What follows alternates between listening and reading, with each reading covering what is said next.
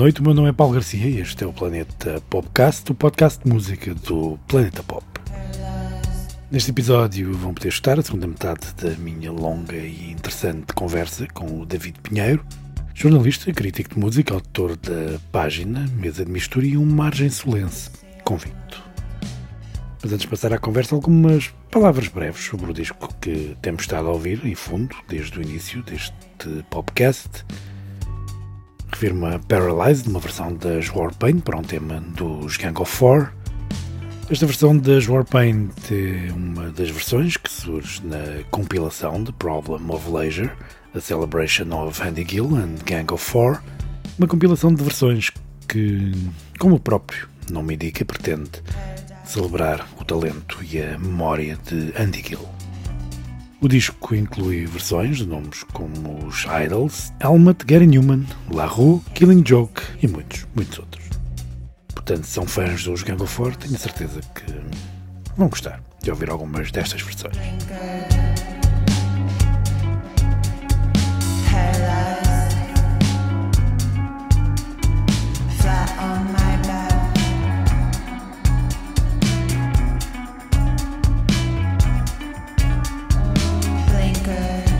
Depois da sugestão musical desta semana, agora sim, vamos então à segunda parte da minha conversa com o David Pinheiro.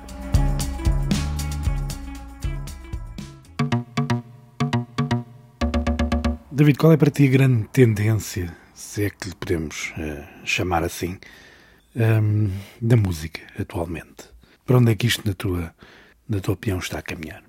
o que é que marca a música destes primeiros anos, de, destes loucos anos 20? Aquilo que para mim é o grande fenómeno de hoje em dia, acho que que é, isso é que vai marcar os próximos anos e já está a marcar, tem a ver com as cenas locais. Ou seja, essa ideia de que a música é apenas a música que vem da, de Inglaterra e dos Estados Unidos, pá, e do Canadá. E depois tens assim uns exóticos, assim uns marados, o Bjork, ou, ou o Yusun Dur, ou sei lá. Sim. o Rodrigues, que é americano, mas depois aquilo foi um fenómeno sul-africano, tipo, ou sei lá, o, o Matias Aguaio, ou, pronto, assim uns exóticos, essa ideia está a mudar. E, e, também está a mudar por causa da comunicação, porque o que é que aconteceu? Essas figuras que nós cá podemos identificar com o Dino de Santiago, acho que é um bom exemplo, conseguiram gerar grandes comunidades nas redes sociais atrás deles. Essas figuras têm muitos seguidores locais. Eu, eu, eu, eu às vezes faço exercício que é, Imagina, o, o Dino, estou a dar um exemplo de cá, ou sei lá, o Barnaboy ou o Iskitten, já estamos a falar de dimensões diferentes. Hum. O, mesmo o Dino cá, eles estrearam um single com um vídeo, uma produção razoável, esse vídeo vai ter mais impacto do que qualquer single que a Slater Kinney ou, sei lá, o Steven Malcolm dos Pavement vier a editar. Vai ter mais. Ou seja, essa ideia de que as coisas que vinham dos Estados Unidos ou da Inglaterra são todas maiores que as dos outros países, mesmo, portanto, estamos a falar de uma perspectiva meramente racional de indústria. Hum. Isso acabou. Isso acabou. Portanto, tu vais ter cada vez mais localismos. E, e repara como no último ano nota-se muito isso. Assim, a, a relação de, das pessoas com a música portuguesa, portanto, do, dos portugueses com a música portuguesa mudou muito nos últimos 10 anos. Eu Bastante. acho que há, um, há, qualquer coisa que é preciso reconhecer, que é tu hoje na música portuguesa tens mais identidades, tens mais pluralidade, ou seja, é mais fácil tu hoje reconheceres na música portuguesa ou em qualquer coisa da música portuguesa do que era há 20 anos. Tens muito mais pessoas, tens muito mais música, inevitavelmente também tens mais, sei lá, tens mais música, eu diria, fraca ou menor, até tens um outro fenómeno que eu acho, pá, pensando nos, eu comentava isto com uma pessoa da indústria, os Black Mamba que foram ao Eurovisão, eu vi muita gente a defender os Black Mamba, pessoas que há 15 anos teriam arrasado os Black Mamba.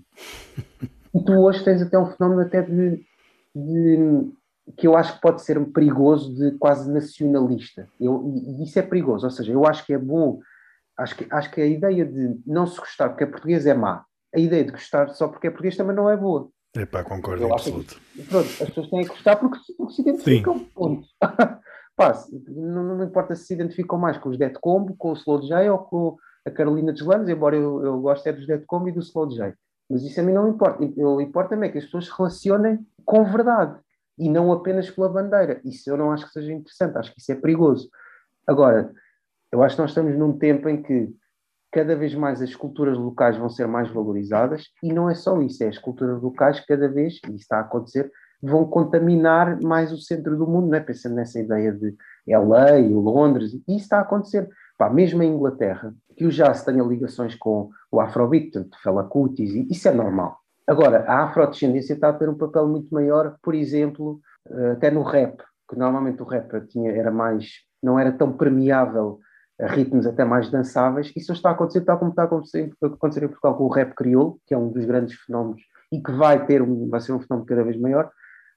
Epá, no, o Brasil está a crescer muitíssimo. Não é por acaso que a tua amiga Madonna uh, foi buscar uma música da Blaia para o álbum dela, é verdade, tirou a Blaia e pôs a Anitta, isso não é um acaso. A Anitta está a trabalhar com toda a gente. Pá, perguntas-me assim, aquilo é o que o Brasil tem mais interessante para oferecer? Pá, não, não é. Mas aquilo que quer dizer é que a ideia das culturas locais, independentemente de serem países poderosos, como é o Brasil, e com uma riqueza cultural, e não é só riqueza, é, tem uma grandeza até de mercado que, que não pode ser desprezada. Sim, sim. Uh, mas pronto, nós hoje estamos num mundo mais pequenino a esse nível, ou seja, e, por exemplo, eu sigo, nesta semana publiquei na mesa de mistura uma coisa de uma editora que eu gosto, que é do Uganda, que é a Nidje Nidje, que faz um trabalho parecido com uma editora que é, que é a Príncipe, também faz cá. Uhum que, é, que, é, que eles vão buscar esses ritmos mais tribais e depois juntam aquilo, imagina, com uma cena mais tipo Front to Fortitude ou Cabaret Voltaire, portanto, esse lado mais tribal, uh, industrial, portanto, tens ali um, um, uma poção, de um, quase um voodoo industrial. E, e, o trabalho deles é interessantíssimo, porque aquilo é africano, portanto, nitidamente uhum. aquilo não podia ser alemão nem belga, uh, pensando nos anos 80, mas, mas, mas tem esse lado industrial, metalizado. Mas repara, eu recordo que, mesmo já nos 80 havia muita música africana. Ela não chegava aos nossos ouvidos da maneira que chega hoje, não é? E embrulhada da forma que chega hoje. E deve-se, lá está, ao streaming, porque hoje ouves música a todo lado, às redes sociais e, e à forma como essa, essa, essas sonoridades também são assimiladas depois pelos nomes grandes. Acho que o estigma se perdeu, porque lá Sim. está, por isso é que eu dizia que a Rosalia, para um, para um determinado público, para um determinado horizonte a esse nível da, da portanto, da democratização ou globalização, como quisermos chamar, eu acho que ela foi importante porque ela, ela, ela mostrou, um, epá, e claro que aquilo foi muito bem feito, até ao nível visual, os vídeos, mas ela mostrou que aquela música que ela fazia podia ser tão relevante como o mais relevante estava a fazer nos Estados Unidos, só que ela é catalã. Um, mas é verdade, é assim, isso é, como tu dizes, isso não, isso não é um, não é um, não é, não é uma novidade absoluta o gostar-se de música fora do, portanto, fora de, do eixo anglo-americano, uh, e aliás, como, como tu sabes, e viveste mais esse, esse período do que eu, uh, eu lembro de um disco que eu ouvi há uns anos, e não quer dizer, conhecia uma das figuras, o Zazu Bikai, que é um disco dos anos uhum. Fantástico, esse disco é fantástico. Pronto. O, mas o primeiro é que é especialmente bom, na minha uhum. opinião. Lembro já não gostava, mas o primeiro é muito bom e é um bom exemplo do cruzamento entre, entre a África e o, Ocidente, neste caso a Europa. Mas o que eu ia dizer é, nos anos 80 houve um trabalho admirável de algumas figuras, como o David Byrne, como o Peter Gabriel, o Paul Simon, e eu acho que mesmo o Sting também foi importante, se calhar não tanto com a África, mas com alguma música Sim. latina ou até brasileira, acho que ele também acabou por ter um papel importante. E pronto, só para dizer também uma coisa que eu, que eu, que eu faço questão de, de, de uh, relevar, porque acho que é importante. Não é verdade que na música latina, uh, ou seja, não é verdade que a música latina esteja confinada ao reggaeton e ao J Balvin. Há muito para além disso. Seja na eletrónica com, com o, o Matias Aguaio ou, uhum. ou, até o Ricardo Vila Lopes, ele também tem, ou o Nicolas Jar, ou o Ela Minas que é Ela Manos, o Nicola Cruz, uh, aqui em Espanha o El Burro, Santos Xavier Circuito, há muita coisa. E posso dizer-te que os dois álbuns que eu mais gostei este ano foi o do Nick Cave, que acho admirável, como aliás uh, este ciclo do Nick Cave acho que é um ciclo um, extraordinário, até na forma como ele comunica, e eu acho que isso é, é, muito relevante depois para o que ele faz. My uncle's at the chopping block, turning chickens into fountains. I'm a barefoot child. Watching in the rain.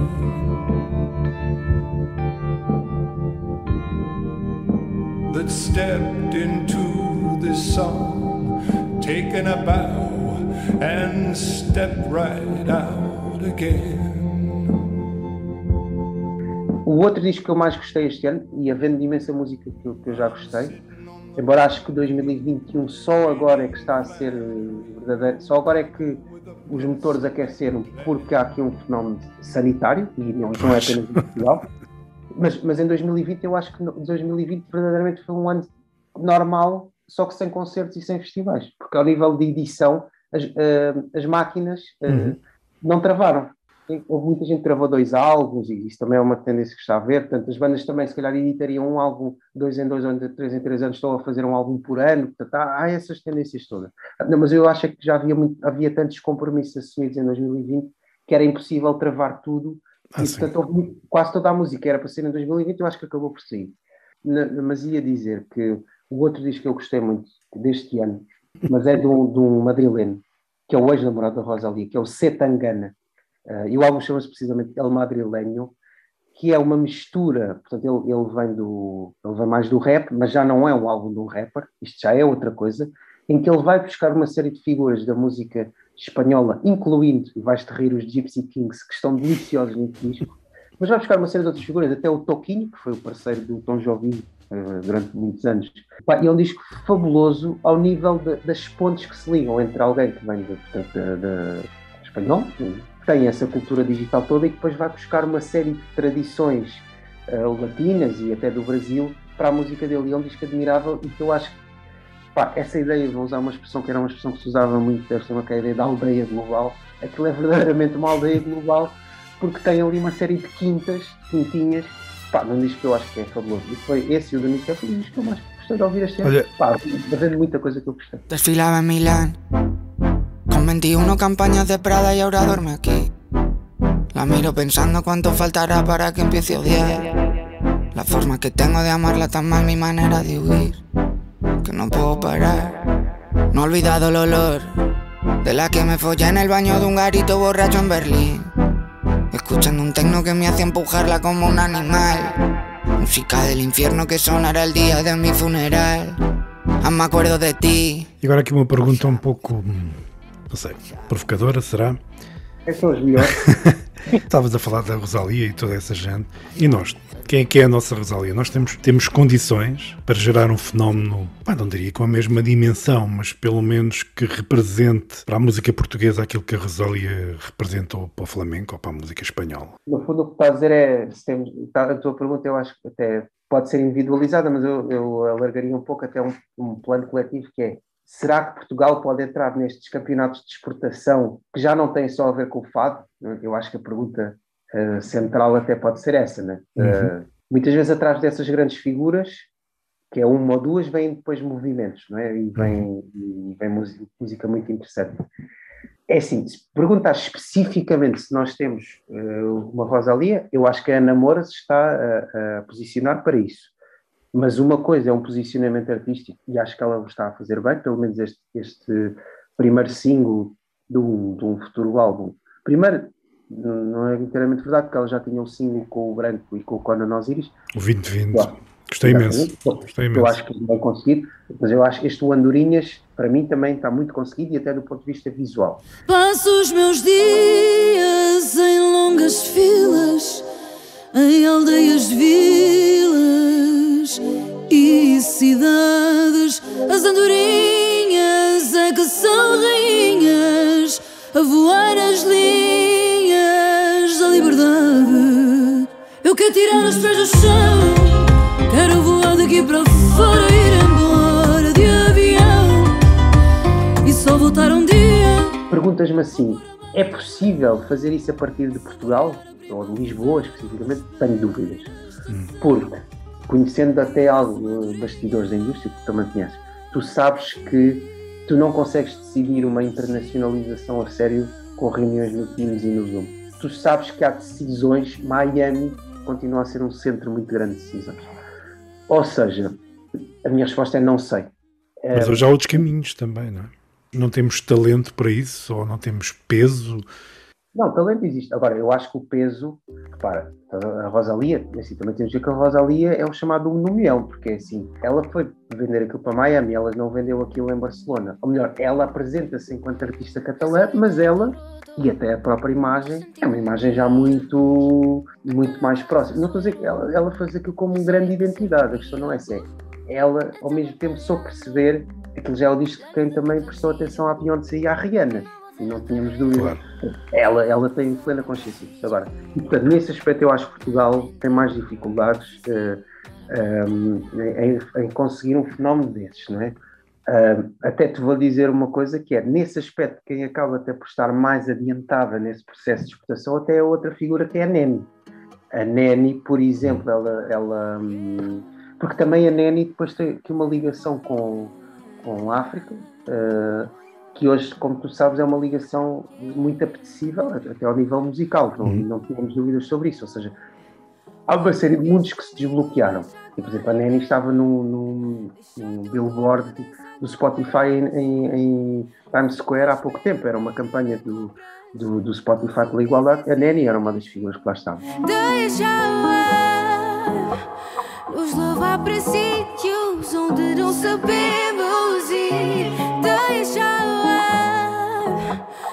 Fazer sentido, só tem de fazer sentido. E, e ela foi ao Colors, aquele, aquele que eu gosto bastante de seguir, uhum. um, e o Colors da Nanny foi onde teve mais impacto.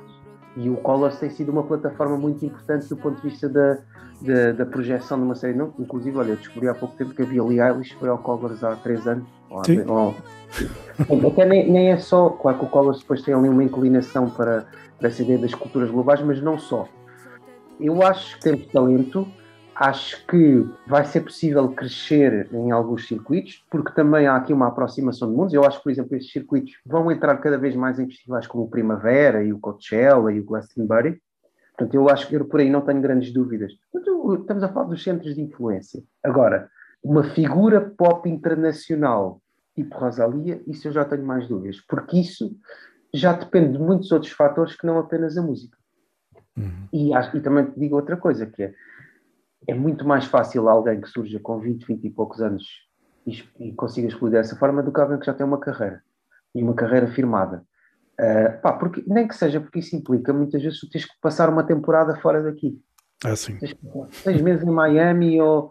Uh, e, pá, e por muito que nós possamos achar que o mundo está a olhar para aqui, ou que, claro que é uma atração até turística sobre Lisboa, agora vamos ver como é que será depois da pandemia, mas eu acredito que continua a existir. Agora, a verdade é que mesmo já durante essa atração turística, eu não sinto que tenha havido uma atração sequer correspondente pela música de Lisboa. Não acho. Não, não, não, vejo isso. Não, quer dizer, sim, houve um crescimento, sim, há alguns nomes que conseguiram ter alguma atenção lá fora, mas não consigo, não vi nunca sei lá, pá, sei que, por exemplo, aconteceu uma coisa, e também é muito bem próximo, houve muita gente ligada, por exemplo, a DJs alemães e holandeses que vieram para cá viver e vieram atrás de uma coisa que era de uma cultura, eh, enfim, de clubes da cidade, que eu acho que até era um bocadinho empolado, até essa ideia de que Lisboa era a nova Berlim, eu acho que isso é uma ideia excessiva, exagerada, acho que é exagero dizer isso, mas, por exemplo, vieram atrás de um,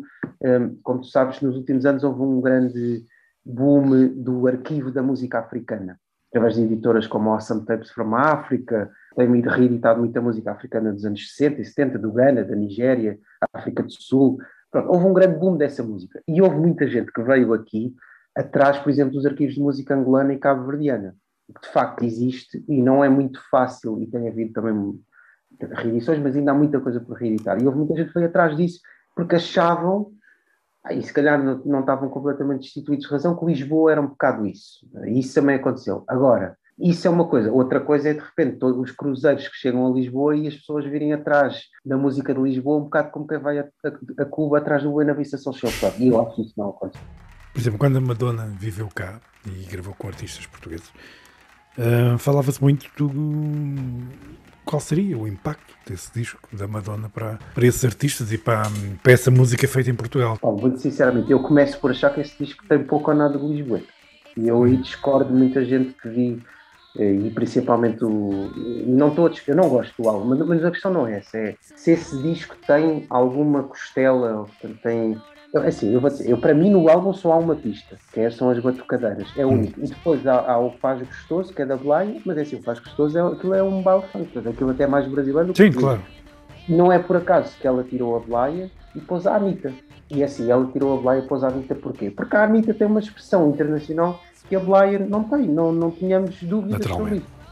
Pronto. Agora, eu nunca vi esse, nunca vi esse impacto. Uh, acho, eu não vi o, eu não vi o concerto da Madonna, mas até me dizem pelas fotografias que vi, em algumas, algumas, algumas crónicas, algumas reportagens, até me parece que na digressão ela até teve mais, teve mais preocupação em incluir uh, Lisboa e enfim, alguns, alguns um, Sim, a nível cénico a nível cénico do que hum. propriamente no álbum. E aí sim eu já vi alguma influência de Lisboa, pronto, e depois o Dino cá também foi ao concerto e também participou, tudo normal.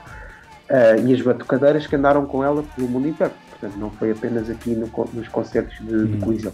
Eu também não sei se a Madonna, eu, eu, percebo que é assim, a Madonna, de um ponto de vista turístico, claro que é uma figura uh, apetitosa, é uma figura que atrai, não há dúvidas nenhumas. Perguntas-me assim, a Madonna do ponto de vista musical consegue gerar esse tipo de influência. E vou-te dizer, e não é questão de. Eu há períodos da Madonna que gosto muito e outros, como o mais recente, não gosto de nada. Hum. Mas eu acho que a Madonna não tem sequer esse efeito musical e muito menos tem agora. Eu vou dizer onde é que eu acho que a Madonna tem efeito musical: é na cultura LGBT. E aí sim acho que ela ainda tem. Uh, a Madonna, por exemplo, não se for que ela projetava alguém que vinha dessa cultura, tipo Charlie XCX ou uma das figuras pop assim uhum. mais recentes. Pá, eu acho que isso sim gera influência. Agora, ao nível dela ter influência sobre as culturas locais, tenho dúvidas. E, portanto, acho que isso, acho que isso também ajuda a explicar o não teres, não teres sentido isso. Uh, e acho que não teve assim, não, não, sei lá, mesmo até que se pudesse dizer que ela teve algum, exercer alguma atração sobre o fado, até pelo facto do, do guitarrista do Gaspar Varela a ter acompanhado. Eu acho que não, acho, acho que não, acho que não fez diferença nenhuma, acho que fez diferença é assim, Lisboa já era uma cidade que estava na moda, algumas figuras internacionais já cá estavam mais recatadas, tens o a Mónica Bellucci já cá estava, o Michael Fassbender já cá estava, o, o Philip Stark já cá estava, uh, já não falando no John Malkovich, e aí sim a figura da Madonna, no ponto de vista de trazer atenção sobre a cidade, pá, inevitavelmente, foi o Women. Mas eu acho que a, a, trajetória da cidade também já era essa. E pelo que se percebe, também não foi essa a razão porque ela veio para cá. Foi um bocadinho ao contrário. Agora, sobre depois a cultura local, eu acho que acabou por não ter nenhuma influência. Há bocado, há bocado, já há um bom bocado, falaste da, da renovação de públicos uhum. E eu pensei, na altura, estava a pensar na questão dos festivais. Como é que tu vês os festivais de música no pós-pandemia, David? Como é que tu vês o, o futuro desta indústria? É assim, em relação aos festivais, pá, acho, eu vou-te dizer o, o que é que eu acho disso. Acho que nós estamos num, qualquer coisa que se pode resumir, é uma expressão que eu tenho usado bastante, que é a chamada cultura pós-género. Ou seja, até, até acaba por ser um bocadinho um resumo de muita coisa que nós já falamos. Eu acho que nós já não estamos no tempo dos géneros de música. Pá, claro que nós podemos olhar para isso, uh, nós que temos essa cultura, portanto, até de. Pá, eu, eu confesso o meu vício jornalístico até de engafetar um bocadinho as coisas, às vezes mais do que por, por necessidade de, de, posicionamento para, para as compreender. Falámos do novo jazz, falámos do ressurgimento do pós-punk, uhum. ou destes movimentos globais que vêm da África, da América do Sul, até do, de, do Oriente também. Pronto. Mas, verdadeiramente, eu acho que hoje o consumo de música é pós-género. Acho que nós estamos num tempo pós-género, em que o género, mais do que o género, as pessoas relacionam-se com identidades. Uh, a questão do pós-género leva-nos para muitas outras questões, tem a ver com um, aquilo que se chama de sociedade líquida, que é o facto de hoje não haver esse tipo de barreiras, não é? De, tu falavas algo que eu já não apanhei, mas obviamente já, já estudei e tive muitas conversas, incluindo contigo, sobre essa ideia nos anos 80 tu tinhas as tribos, não é? essa ideia de que se tu eras um gótico, tu não eras um vanguarda, se eras um vanguarda não eras um punk, se eras um punk não eras um rockabilly, e um rockabilly não era um metaleiro, e um metaleiro não era um betinho. Sim. E tudo isto foi... Toda essa militância para o bem e para o mal, sim. Exatamente, exatamente.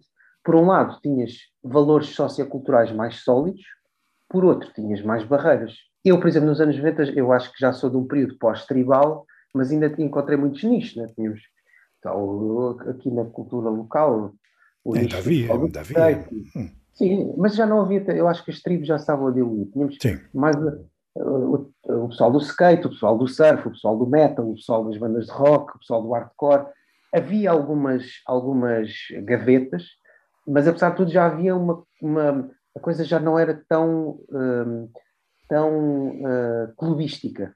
E também é verdade que nos anos 90, repetindo algo que já disse aqui, os anos 90 têm uma cultura bastante de, de bastante mistura. Uh, há muita mistura cultural entre géneros, tudo isso. E pegando, eu acho que esses períodos são bastante importantes na história. Enfim, claro que depois o período das redes sociais e tudo isso é muito importante na história. Sim, mas como é, que tu vês o lugar, como é que tu vês esta coisa da, da Taylor Swift e da Billie Eilish ocuparem os palcos dos, dos Metallica, do, dos Foo Fighters, do, dos Pearl Jam, percebes? Que há uma transformação cultural, portanto, tu tens novos símbolos. Eu devo dizer que há uma ideia completamente errada que eu vejo, agora já menos, mas há uns anos eu lembro quando o Bowie morreu e o Prince morreu e o Leonard Cohen morreu, que era a ideia de que eh, não há novos símbolos na música. Isso não é verdade. Os símbolos é que mudaram. Ou seja, tal como tu dizias, essas figuras estão muito conectadas com a música uh, da segunda metade do século XX. Todas. Tu tens, por exemplo, o Nick Cave. O Nick Cave nunca foi um símbolo tão forte como é hoje. Eu acho que eu gosto imenso da música do Nick Cave e sempre gostei, portanto, não é de agora. Eu acho que o Nick Cave veio um bocadinho preencher esse espaço. Não tem o impacto do David Bowie. Mas é assim, o Nick Cave, se calhar, hoje tem um impacto quase de um Dylan ou de um Leonard Cohen. Estamos a falar, das, mas ainda são figuras muito relacionadas com a música da segunda metade do século XX, portanto, a música pop rock tendencialmente branca. Porque mesmo o Prince era uma figura que ia buscar a música negra, mas ele até se assumia como um rocker. Ele era um gajo numa guitarra. Ele não era um rapper. Há uma diferença. Tu Sabes que há tempos ouvi alguém dizer uma coisa muito interessante, e desculpa interromper-te outra vez, David, mas tem a ver com esta conversa. Já não sei quem, por acaso. Quem é que disse isto? Bem, não interessa. Que era o seguinte, que é, tu tens uma geração, não sei se é a primeira geração, mas talvez seja uma das primeiras gerações, em que não pensa a música da mesma forma que pensaram todas aquelas gerações que cresceram a ouvir os Beatles. A nível de, de construção das canções, todos os níveis. Assim, não, eu não consigo encontrar uma resposta uh, definitiva para isso. Acho que as respostas são muitas respostas, mas há, há uma uhum.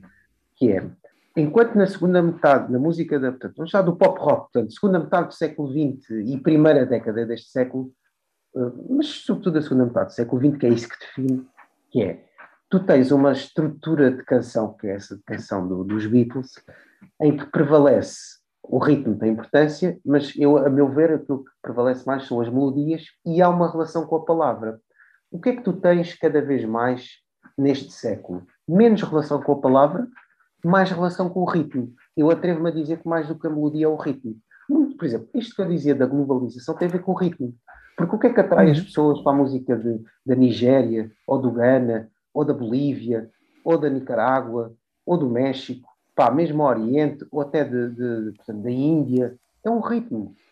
E é um ritmo porquê? Porque também são ritmos, eu acho que também é um reflete outra coisa, que é um esgotamento da canção pop rock tradicional, porque é assim, fez-se tanta coisa, e isso também ajuda a explicar um bocadinho a, decadência das bandas rock. É, por ali já é difícil inventar. O Panda Bear, do, dos Animal Collective, há dois anos, numa das últimas entrevistas que eu fiz foi dizer uma coisa muito engraçada. Ele fez um álbum pá, que era bastante influenciado pela, do ponto de vista rítmico, não, não, depois não, não, não, não tinha nada, era bastante influenciado pela cultura do trap ao nível da produção. E ele comparava o trap ao dub na produção por causa dos subgraves e das uhum. frequências, é uma comparação bastante pertinente. E ele dizia uma coisa: olha, eh, eu tenho uma filha com, acho que é na altura 12 anos ou 13 anos, e para ela o autotune é o template. Para ela o autotune é o normal. Ou seja, a ideia da voz ter imperfeições não existe. Portanto, a voz é aquilo, é maquinal. Ou, ou, pelo menos é uma combinação entre o humano e o maquinal. E eu percebo, ou seja, já nem olhando apenas à questão do ritmo, mas olhando à questão da tecnologia, portanto, digital. Sim, claro que sim, tu tens essa geração.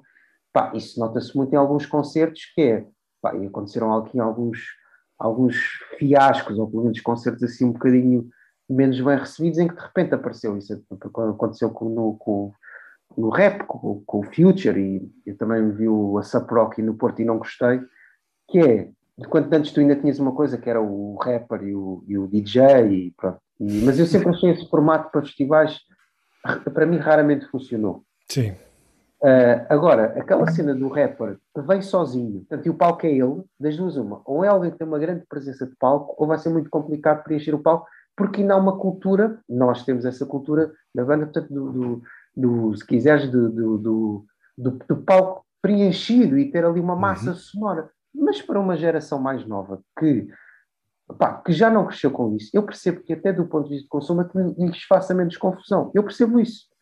Mas também te digo uma coisa, eu também tenho visto alguns, pensando até mais no hip hop, alguns artistas pop, também alguns têm uma, têm uma visão conceptual, porque, portanto, que, em que percebem que só isso não chega e, portanto, precisam de preencher o palco. Ou seja, não é só precisam de preencher o palco, é o espetáculo não pode ser apenas um concerto. Por exemplo, o, o The Weeknd, não o concerto que eu vi dele aqui no live, mas penso que a diversão que ele está a preparar, que Uh, há ali todo um lado cénico e visual uh, já muito trabalhado. Portanto, eu acho que também tens exemplos pois, em que sim, dia... não, tens exemplos em que as pessoas vão para o palco só elas com e, e está tudo pré-gravado e são elas, ponto. Sim, e tens algumas mais novas, o Travis Scott eu já vi e tem. Agora, vou-te dizer é também já uma outra coisa. Que... Oh, oh, David, isto para, mim, isto para mim, pelo menos, também não é novo. Repara bem, eu, gostei, não, não. Eu, eu cresci a gostar de música eletrónica em que teres três tipos atrás de umas máquinas e, e outra a cantar à frente era visto quase como é? uns aliens, não é? Eu já nem falo dos Kraftwerk. Bandas como o Yazoo, em que tinhas o Vince Clark e uma, e uma cantora, ou, ou mesmo os Pet Shop Boys, se tu quiseres.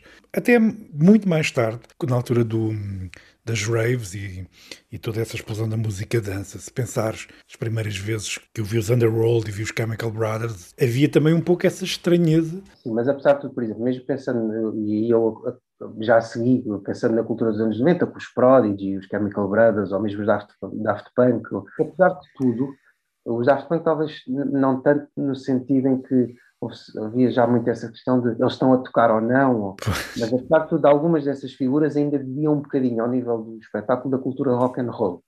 Uh, nessa ideia de massa de som. Tu hoje tens uma coisa, já tens uma generalização desse formato, e isso é uma diferença. É? Enquanto antes uhum. isso era a exceção, passou a ser claro. regra, ou passou pelo menos a acontecer muitas vezes. É? E depois tens outra coisa que é, tu tens casos em que já nem é isso, já nem é ninguém com teclado ou, ou uns dois gajos de, de, de, com, uma, com, máscaras e, e, uma consola, independentemente de eles estarem a fazer ali alguma coisa ou não, é? Tu já tens casos em que já só aparece o, o cantor ou o rapper, já nem aparece ninguém, já é tudo pré-gravado, ainda tens um nível ainda mais avançado. Agora, eu, eu sobre isso também gostava de dizer, gostava de dizer eh, uma ou duas coisas. Uma é, eu, eu há umas semanas tinha esta conversa com, com, com o Vitor Flaciano nas nossas conversas de quarta-feira, que é tu tens um, agora uma nova geração de grandes figuras pop que já não tem o, o espetáculo ou o concerto como prioridade. Porque o que é que aconteceu? E, e tu este, testemunhaste isso e eu também, que é, à medida que, que, que, avançou o processo de desmaterialização da música, em que, portanto, os discos deixaram de ser a principal fonte de receita da, da indústria, uh, algo que aconteceu foi, uh, de repente, nós começámos a ouvir dizer assim, não, os discos já não vendem, mas agora temos os concertos. E é verdade uma coisa que é, houve uma indústria de festivais que floresceu neste século. A indústria de festivais em 2020 ou 2019, o último ano de festivais, não é igual à indústria de festivais de 1999, nem nada que se pareça. Nada todo. Se olhar para Portugal, bem, são, são cogumelos. né? E tu tens agora uma geração que ganha tanto dinheiro com o streaming que já não vê o, o, palco como o último como o último andar, o último degrau da sua existência. Portanto, já não vê o concerto como uma prioridade. Vou dar um exemplo flagrante. O Drake, ele não é. O, a, a, cena dele é o streaming. A cena dele não são os concertos. Eu nunca vi o Drake ao vivo, mas uh, não é que tenha, não é que as pessoas que viram com, com que eu falei tenham dito exatamente mal, mas uh, pelo que sei, basicamente é ele. É ele em palco. Pronto. Started from the bottom, now my whole team fucking here. Started from the bottom, now we here. Started from the bottom, now the whole team here. Nigga, started from the bottom, now we here. Started from the bottom, now my whole team here. Nigga, started from the bottom, now we here. Drake ainda é dos poucos. E agora aí, era outro assunto que eu queria abordar contigo. Ainda é dos poucos que ganha dinheiro com o streaming. Um, Achas que é dos poucos? Não, eu estou a falar hum, em relação ao universo, não é? De, há muita gente a ganhar dinheiro com o streaming, mas a maioria não ganha. Não é? E daí termos tá visto todas estas reivindicações de, de, músicos, esta contestação em relação aos serviços de streaming, neste caso o Spotify tem estado mais na berlinda. Um, e como é que tu vês tudo isso? Deixa-me um, deixa só ir um bocadinho. Sim, eu respondo já. Deixa-me só ir um sim. bocadinho atrás para algum segundo efeito eh, sobre essa transformação na cultura dos festivais, que é que nós temos que preparar para outra realidade, que é uh, preparar para outra realidade. Não, não quer dizer que seja uma realidade por substituição, mas é uma realidade complementar ou não sei, alternativa, que é o streaming vai chegar ao mercado da música ao vivo. E não é apenas, ou seja, há aqui duas, dentro disso há duas coisas, que é, por um lado, essa ideia de, uh, imagina, eu se não conseguir, se não comprar, ou se não tiver acreditação para ver os da Weasel no live, corro o risco de não ver. Isso é uma ideia que vai acabar. Nesses grandes festivais, tu vais passar a poder ter, portanto, vais passar a poder ver esses concertos onde quiseres, um bocadinho como vês os campeonatos, as ligas dos campeões, e portanto que há um Sport TVs para isso e outros canais. Hum. Isso vai acontecer também. E depois há um segundo nível, que é o nível do digital, e que já se notou o ano passado com algumas experiências com o Travis Scott, com o Fortnite, e ele já não foi o primeiro, o Marshmallow já hum. tinha feito, mas e o The Weeknd com o TikTok, mas principalmente eu acho que até a referência é o Travis Scott com o Fortnite, que é a dimensão de tu criares um espetáculo para o digital, ou seja, já não é um espetáculo para o palco. Tem a ver com dimensões digitais uh, pagas ou financiadas, hum, aí depois modelo, os modelos se ajustarão, mas que é uma outra dimensão que tem a ver depois com as propriedades e com todas essas dimensões até da inteligência artificial, e isso também é uma realidade que vai acontecer, que é qualquer coisa que foi assim uma espécie de pista que o, que o holograma do Tupac deixou e que a indústria negou, porque uh, foi, encarou aquilo de uma forma, eu acho, a meu ver, errada, que a ideia de que aquilo podia substituir a, a, a podia substituir a música ao vivo e, e o, Tupac, hum. o, o Tupac ou a Amy Winehouse também fizeram um holograma, portanto era uma substituição, era uma espécie de reencarnação da Amy Winehouse, quando aquilo é qualquer coisa que já tem mais a ver com o teatro e com o cinema e com, obviamente, a arte digital. Mas isso teve a ver depois com, com, também com a forma como isso foi comunicado e, e, e, produzido, erradamente, mas portanto há uma dimensão, já não é virtual, que é digital, que também vai entrar em cena ao nível de qualquer coisa que vem da, da história da música ao vivo, portanto do, dessa ideia de, do espetáculo, a um nível mais conceptual e que vai para o digital também. Pronto. Agora respondendo à tua pergunta sobre os direitos, e, é assim, repara que essa reivindicação, que de facto tem muita expressão e que gerou a meu ver, um, um, pá, uma das coisas mais interessantes que eu, que eu que aconteceu no ano passado, a meu ver, foi aquilo que o Bandcamp fez. A questão das sextas-feiras do Bandcamp, em que eles não cobraram comissões e, portanto, toda a música vendida uh, era, era, para, era para quem a criou, num bocado assim, naquela lógica muito antiga e que era uma mensagem muito pré-25 de Abril, que é a terra a quem a trabalha. Eu acho que isso é, acho que, acho que é muito interessante, acho que isso revela aqui, para mim, há, há várias questões e não sei se, se, haverá já respostas definitivas para, para alguma, ou pelo menos para, para todas, não há seguramente, que é, acho que aqui várias coisas. Repara que essa reivindicação vem de uma parte, tu não, sei lá, tu não vês reivindicações desse género uh, de, uma face, de uma determinada facção do hip-hop. Porquê? Porque eles ganham imenso dinheiro. Ou seja, o que eu te quero dizer, eu ainda hoje estive a conversar com uma pessoa da indústria e, portanto, alguém com influência que conhece bem esses ventos, e, e, mesmo cá em Portugal há pessoas já a tirar muito dinheiro do streaming. Agora, perguntas-me assim: os dry cleaning vão tirar muito dinheiro do streaming? Duvido. Os dry cleaning, claro, vão jogar num plano diferente. E, portanto, os dry cleaning, ou uh, sei lá, feed, uh, não é o melhor exemplo, mas pronto, esse, aquilo que ainda, que ainda podemos chamar de uh, circuito alternativo, que já não tem a ver com, só com Portanto, não tem a ver com género, tem a ver com o circuito mais marginal. É natural que essas pessoas se sintam lesadas, ou mesmo outras que nunca olharam para as contas, porque não precisavam, porque tinham tanto dinheiro dos concertos, como foi o caso do Nile Rodgers, do Chic, que nunca olhou para aquilo e de repente um dia acordou porque não estava a ter receitas de concertos e porque tem uma entourage grande a quem pagar e, e se calhar eh, estava a ter algumas dificuldades a, a, a pagar. E, e, portanto, não me admira nada que essa reivindicação tenha vindo desse lado. É assim, acho que tens tu, tu tens uma minoria, que era essa minoria de que eu falava, que vive para o streaming e que ganha imenso dinheiro com o streaming. As editoras não é que tenham recuperado os números de, de, do tempo da, da época áurea, né, do tempo das vacas gordas, anos 80 e 90, mas há dinheiro novo na indústria que não havia há uns Muito. anos.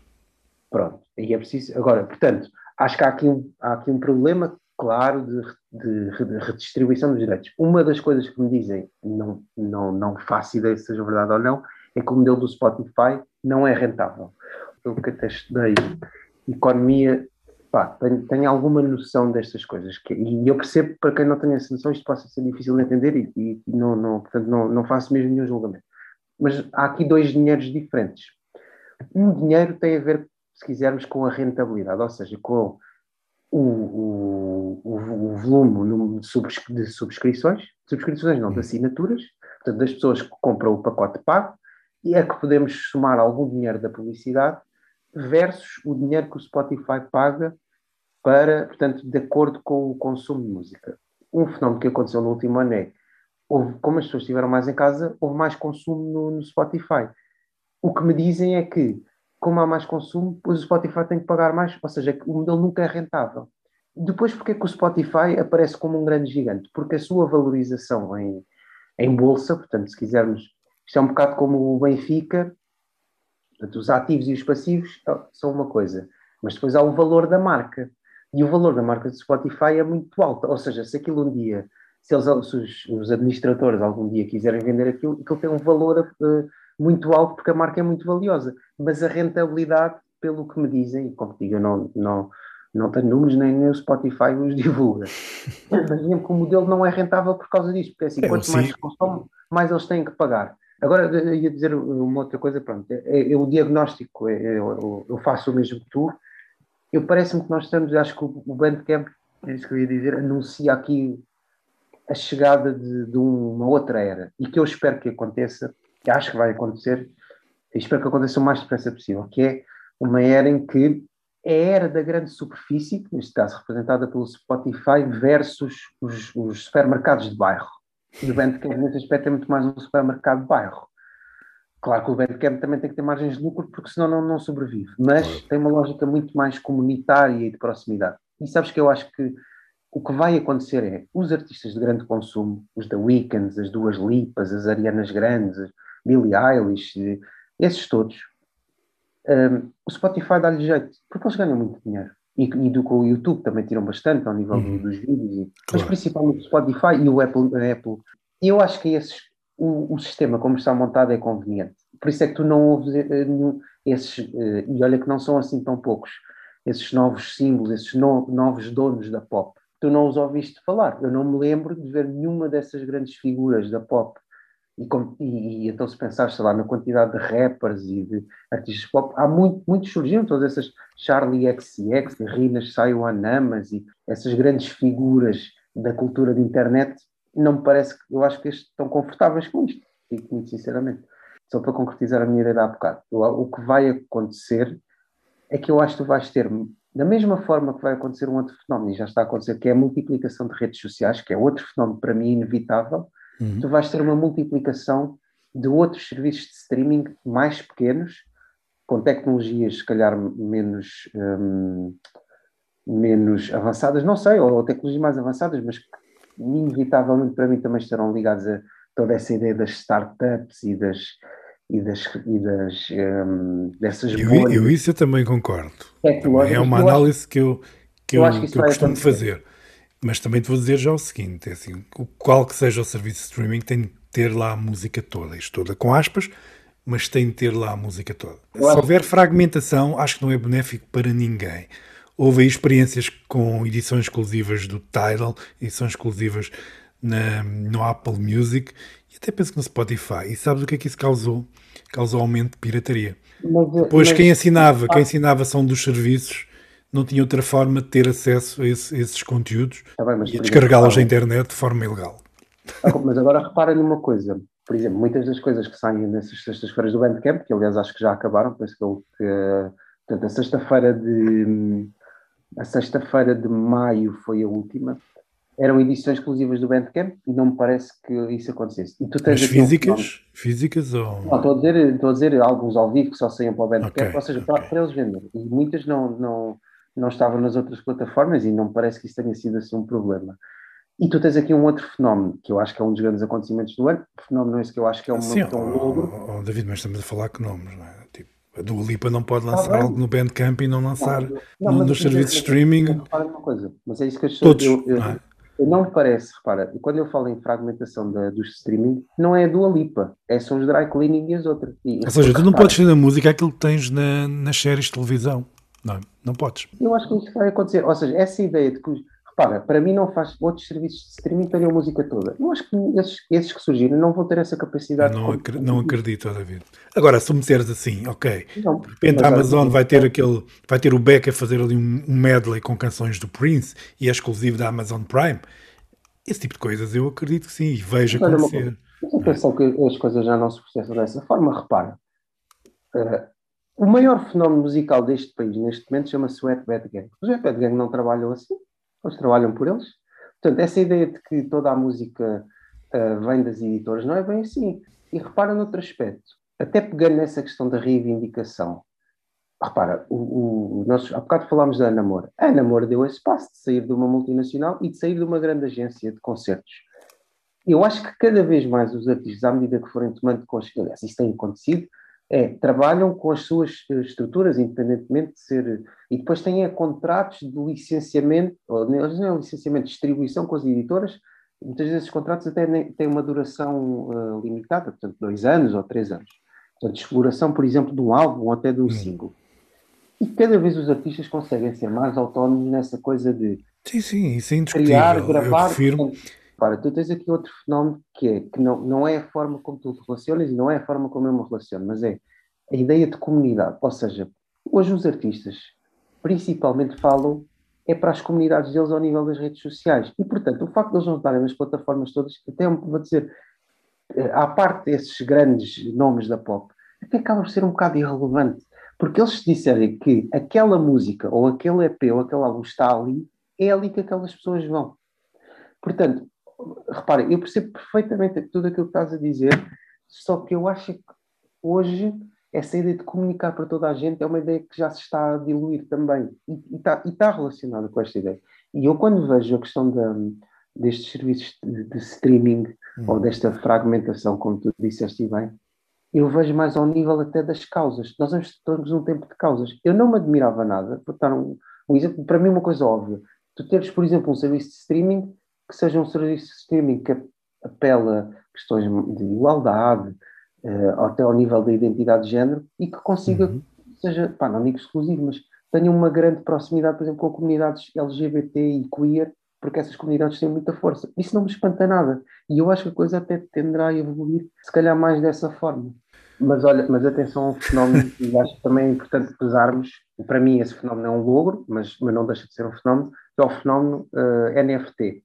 Sim. E porquê é que eu estou a chamar aqui o fenómeno NFT? Não é que tenha exatamente a ver com a música, mas tem a ver com qualquer coisa que nós também estamos a falar, que é exclusividade versus acesso. E o NFT, pela primeira vez, esta é a única coisa que eu acho interessante nos NFTs, do ponto de vista da reflexão, que é, enquanto até aqui a lógica da internet foi uma lógica de partilha, acesso, uhum. democratização, são esses os valores da internet, o NFT pela primeira vez vem, vem demonstrar o contrário, que é a lógica da exclusividade eu, eu quando falo de, dessas questões de, de streaming, não, não, não, é exatamente pela exclusividade, tem mais a ver com a ideia de comunidade, ou seja, que eu, e acho que nesse aspecto as sextas do Bandcamp são um exemplo disso, porque são um exemplo de gerou-se ali uma comunidade.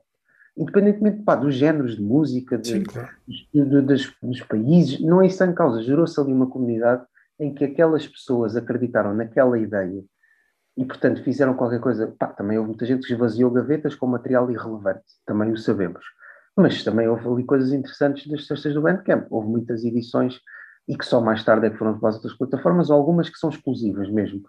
Um, e há ali uma congregação de valores, e é por isso que eu vejo, eu vejo mais a coisa dessa forma, que é uma congregação de valores em que de repente o público está alinhado com, com as bandas ou com, com os músicos, com quem for.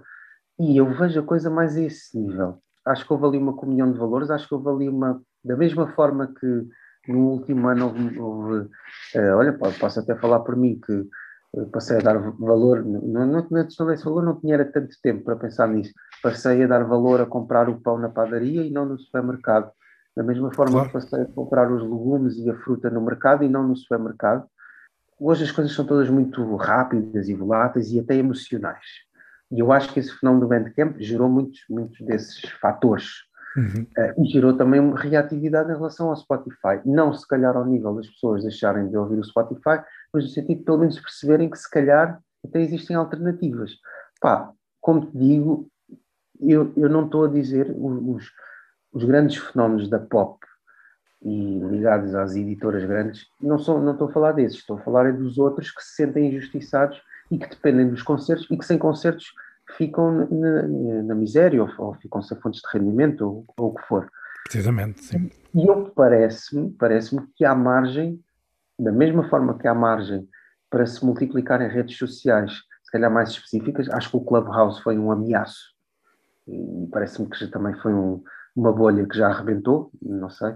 Também acho uh, que sim, também acho que teve mais a ver com a necessidade que existiu neste, neste tempo de isolamento de, de comunicar, não é? Talvez, mas até foi uma coisa recente, nem sequer foi, foi dos últimos meses, ou seja, também sim. já não apanhou a pandemia toda, pronto, enfim, não Eu acho que ao nível do streaming algo semelhante pode acontecer e, e também te digo, pá, uma coisa que tu também sabes que é tens, tens muita gente a trabalhar na em, portanto, nesse nível de tecnologia, não é? que são as pessoas que inventaram o Spotify, ou as pessoas que inventaram o Bandcamp, ou que inventaram o SoundCloud, tu continuas a ter pessoas a tentar inventar outros modelos. Claro.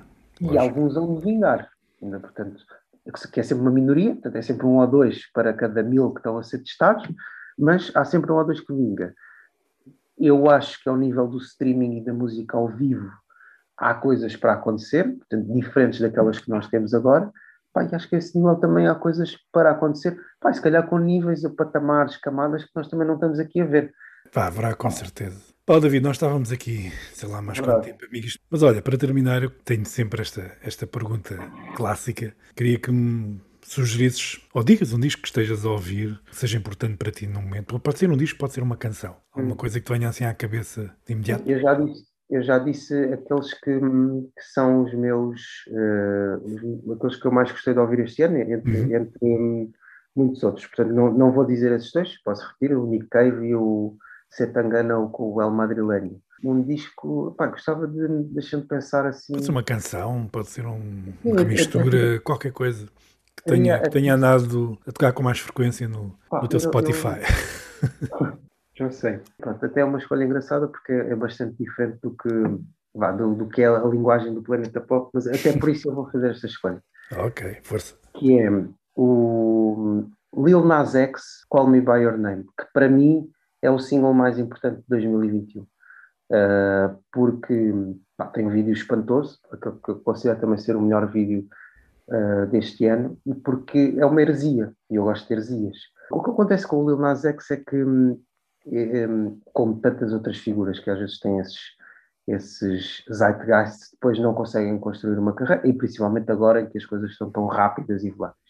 E ele deu ali um passo um bocadinho arriscado, não exatamente pela, por, por, ter parecido falso, a questão não é essa, mas foi a forma como ele saiu do armário, ou como ele anunciou ao mundo que era gay, foi uma forma, não pareceu muito, pareceu um bocadinho forçada, ou seja, pareceu mais uma necessidade de criar agenda uh, naquele momento. Não estou a dizer que ele tenha sido falso, não, é isso. Hum. Houve muita gente que questionou se era ou não. Pá, eu não faço ideia, nem, nem, nem estou preocupado. Acredito que seja verdade. Portanto, não, não é por aí.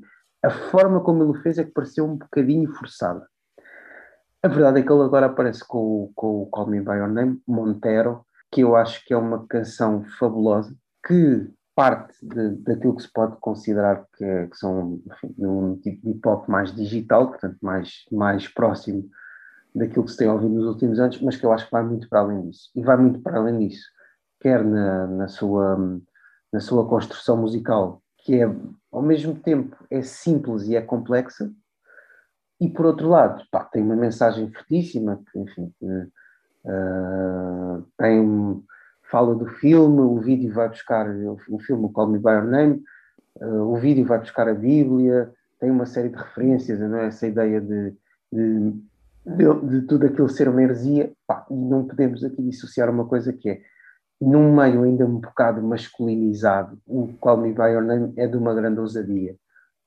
É óbvio que isto depois tem aqui duas leituras, que é, por um lado, tu ainda tens público, ou algum desse público, que ainda é conservador e, portanto, uh, vai rejeitar o Lil Nas X e se calhar até o vai, pronto, dessas culturas de ódio das redes sociais para as quais eu não tenho paciência, caixas de comentários, estou-me animando para isso, mas há aqui uma outra dimensão que é comparável ao que o Frank Alexandre fez há 10 anos, que é, o Frank Alexandre nesse aspecto foi muito importante, porque foi ele e o Taylor da Creator também, um bocadinho nos últimos anos, que é, foram buscar público que em condições normais não ia ouvir rap ou não ia ouvir uh, música conotada com, com masculinidade e até objetificação da mulher e esses símbolos todos. E o Lil Nas X, mais uma vez, eu acho que ele uh, arriscou perder algum público mais ligado ao rap, ao trap, que se quiser dizer, mas ele com este passo também, também foi buscar outras pessoas e eu acho que também com uma canção que está muito para além do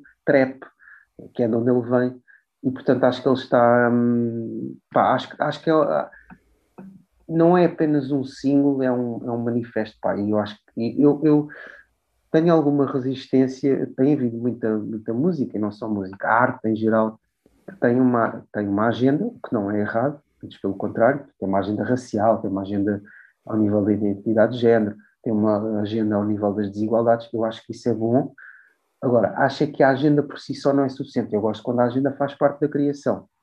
Uh, e tem havido muitos casos em que a agenda não faz assim tanta parte da criação, ou a agenda depois é um bocado gratuita. Portanto, a criação uh, é meramente uma agenda. E eu acho que isso não é interessante. Interessante é quando a agenda te leva a criar qualquer coisa que é verdadeiramente estimulante do ponto de vista criativo. Isso é, isso é, isso é que interessa. E eu, eu comparo isso com, com o pré-25 de Abril, que é assim, ok, Sérgio Godinho, José Mário Branco, José Afonso, Adriano Correia de Oliveira, Luís Sília, de facto tem, tem música muito boa. Mas há tantos outros que têm música muito má, que tinham uma agenda, e que essa agenda até foi importante na altura, mas essa música não sobreviveu ao teste do tempo porque era má.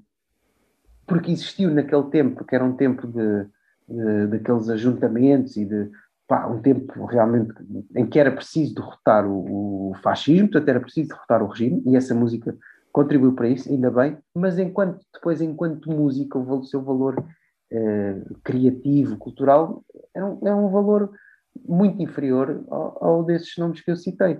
E eu acho que nós estamos num tempo em que isso acontece, está a acontecer também um bocadinho, eu acho. Há um lado um bocado gratuito, às vezes, na forma como se usa a agenda, quase que a agenda é mais um motivo comunicação do que propriamente um motivo criativo. E para mim o, o Call Me By Your Name do Lil Nas X é o contrário disso. Aquilo é a agenda, sem dúvida, pá, mas com, com uma construção uh, ao nível musical e visual que eu acho que é, que é muito boa. Acho que é o símbolo mais relevante de 2021. David, muito obrigado uh, por esta conversa, muito obrigado por teres vindo ao Planeta Podcast. Isto foi, foi quase uma maratona, mas maratona. é sempre um prazer falar contigo. Já não falávamos há tanto tempo e isto é, é, foi um bocado um espelho das nossas conversas, não é? E muito obrigado mais uma vez. Pá. E um grande, grande abraço para ti. Pá, obrigado, Paulo, para ti também. Ain't been out in a while anyway. Was hoping I could catch you throwing smiles in my face. Romantic talking, you don't even have to try. You're cute enough to fuck with me tonight. Looking at the table, all I see is bleeding white. Baby, you living the life, but nigga, you ain't living right. Cocaine and drinking with your friends. You live in the dark, boy, I cannot pretend. I'm not faced, only you to sin. If you've in your garden, you know that you can.